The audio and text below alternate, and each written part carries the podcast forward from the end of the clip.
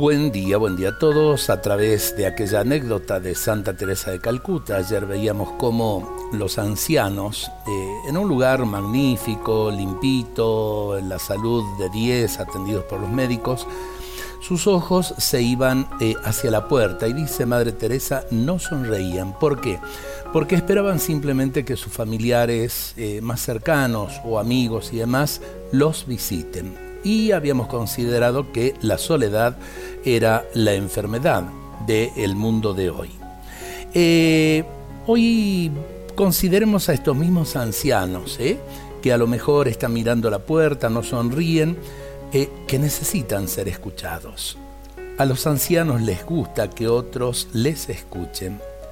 En algunos países, dice Santa Teresa de Calcuta, tenemos grupos de colaboradoras cuya principal ocupación es escuchar. Visitan determinados hogares especialmente destinados a personas mayores, se sientan junto a ellos y dejan que hablen y hablen para darles la satisfacción de sentirse escuchados.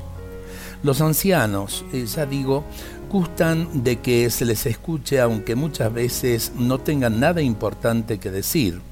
Importante para los demás, está claro, no para ellos, para ellos sí es importante. Hablan a veces de cosas ocurridas hace mucho tiempo. Escuchar a alguien que no tiene quien le escuche es algo muy hermoso. Qué linda la expresión de Madre Teresa de Calcuta. Y qué bueno también ver sus fotografías, ¿no? Esa comunicación de ojo a ojo, de mirada a mirada, eh, cuando se encuentra con un pobre o cuando tiene algún bebé entre los brazos. Eh, aprendamos de esto y vayamos, salgamos al encuentro de nuestros ancianos que también necesitan que los escuchemos. Dios nos bendiga a todos en este día.